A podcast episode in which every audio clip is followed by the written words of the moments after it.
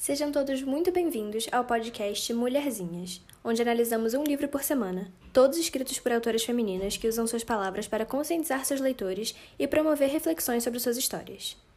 Neste episódio da nossa série de recomendações e análises internacionais, vamos estar conversando um pouco sobre Bisco Roxo, primeiro romance publicado da nigeriana Chimamanda Ngozi Adichie, que desde outubro de 2003 vem se tornando uma figura influente no mundo da literatura.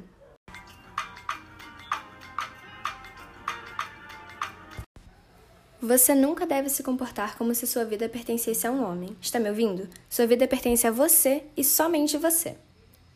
São frases como essa, retirada de Half of a Yellow Sun, segundo romance da autora, que inclusive ganhou uma adaptação cinematográfica em 2013, que chamam a atenção dos leitores ao trabalho de Chimamanda.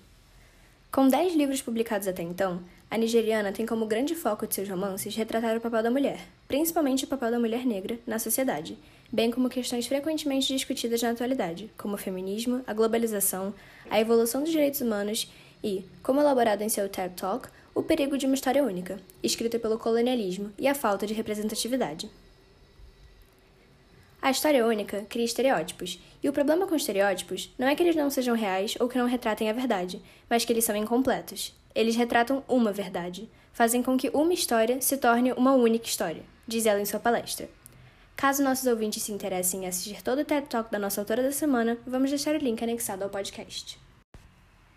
Chimamanda Ngozi Adichie, hoje aos 42 anos, com seu mestrado em escrita criativa pela Johns Hopkins University e estudos africanos em Yale, acredita que as pessoas viajam para conhecer o mundo e retornam aos seus lares para se conhecerem ou se reconhecerem. Através de alguns de seus personagens, ela expõe suas ideias e crenças para o mundo e tenta se aproximar das pessoas que leem o que ela tem a dizer. Há um tempo atrás, acho que uns dois anos, uma amiga que eu fiz pela internet disse que eu devia ler Americaná, disse que eu ia gostar do livro, que tinha sido publicado pela autora em 2013. Na semana seguinte, fui para minha livraria favorita comprar o livro e fiquei quase duas semanas presa na história. Quando terminei, pensei que eu tinha que ler alguma coisa mais dessa escritora, mas acabei esquecendo e adiando até ganhar o Bisco Roxo de presente de Natal em 2018, eu acho, que eu li em dois dias e hoje é um dos meus livros favoritos, acho que entra no meu top 5. Acho que o livro mais interessante da nigeriana para mim é, na verdade, o menor que ela já publicou, Chama para Educar Crianças Feministas, que era, originalmente, uma carta escrita por uma amiga de Chimamanda, que pediu dicas de como criar a sua filha recém-nascida para que ela fosse feminista no futuro e soubesse seu lugar no mundo. O livro, que é mais um folhetim na real, tem 96 páginas, só com a voz da autora, sem nenhum personagem, fez com que eu passasse a ver Chimamanda como duas de suas personagens, Tia Feca, de Half of a Yellow Sun, e Tia Feoma, de Hibisco Roxo, sobre quem vamos conversar daqui a pouco.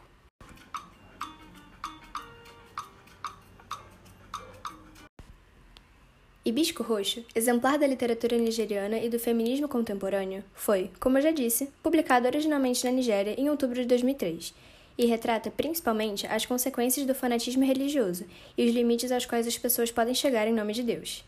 Eu acho engraçado que desde que eu era pequena eu nunca entendi muito bem esse tipo de coisa.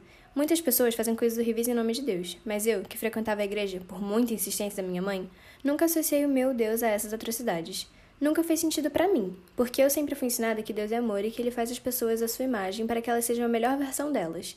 E mesmo que eu não seja uma pessoa religiosa hoje em dia, acho bonito quem acredita em fazer o bem ao próximo e aceitar as decisões de vida de cada um, assim como a maioria dos deuses de inúmeras religiões pregam. Em Hibisco Roxo, a narração é feita por Cambly, que durante a maior parte da narrativa é uma adolescente de 15 anos, a personagem principal. A menina é constantemente comparada com as outras de sua classe, e o pai, Eugene, espera apenas o melhor da filha, que o idolatra e faz de tudo para agradá-lo. Campbell cresceu em um ambiente abusivo e fechado, fato esse que é claramente exposto ao decorrer do livro, e por isso não é surpreendente ao leitor notar que raramente alguma das opiniões dela é dita ou, ou considerada, apenas sabemos o que ela está pensando, pois o livro é narrado por ela.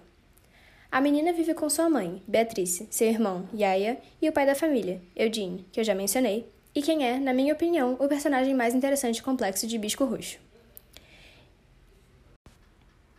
Eugene, que usa apenas seu nome de batismo católico e se recusa a usar o idioma nigeriano, optando por sempre se comunicar em inglês, frequenta a igreja mais nova da cidade em que vive, a única que tem um padre branco, e a única onde as missas são rezadas em inglês.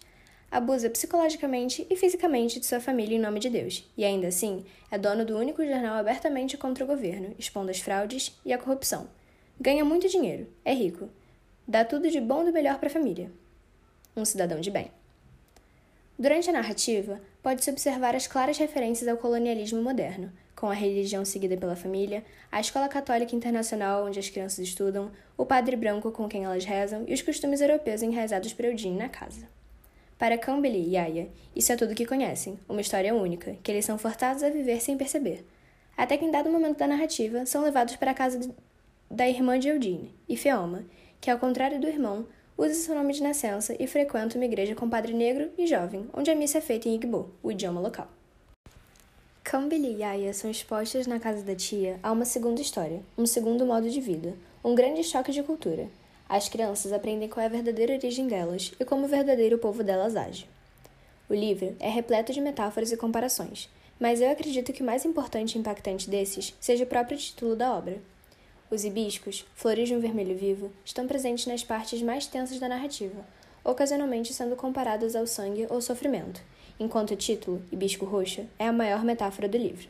Os hibiscos roxos plantados por Ti e Feoma e dados de presente a Campbell e Yaya são únicos e modificados para serem diferentes das flores vermelhas, e são comparados por Campbell à rebeldia e força de vontade do irmão, que é observada desde a primeira página do romance e vai ganhando ênfase ao longo da história. Os hibiscos roxos plantados no final da narrativa também são uma forma que a narradora encontra de sempre se lembrar de sua origem. As páginas finais fazem com que o leitor se questione sobre a verdadeira índole de Yaya, que se entrega no lugar da mãe Beatrice e alega ter cometido o crime dela. Diversas interpretações são dadas a respeito dessa cena. Eu acredito que ele se entregou por influência de seu primo, que na casa de Tia Feoma era o homem que ajudava a cuidar da família. Acho que Yaya viu no primo um homem melhor que seu pai, alguém que ele almejava se tornar e pensou estar protegendo a mãe e a irmã ao deixá-las juntas e sofrer em seu lugar.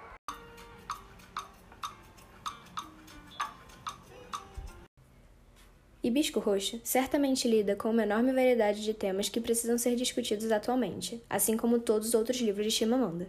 Então, para concluir o episódio dessa semana, eu gostaria de recomendar que os nossos ouvintes lessem outros livros da autora e, para que entrássemos em contato com um pouco mais da cultura do país, de outras mulheres como Ifeoma Okoye, que é considerada uma das mais importantes escritoras africanas.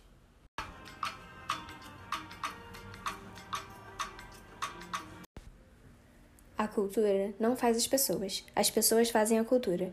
Se é verdade que a humanidade inteira das mulheres não é nossa cultura, então nós podemos e devemos fazer com que ela seja. Trecho do livro Todos Deveríamos Ser Feministas, de Chimamanda Ngozi Adichie.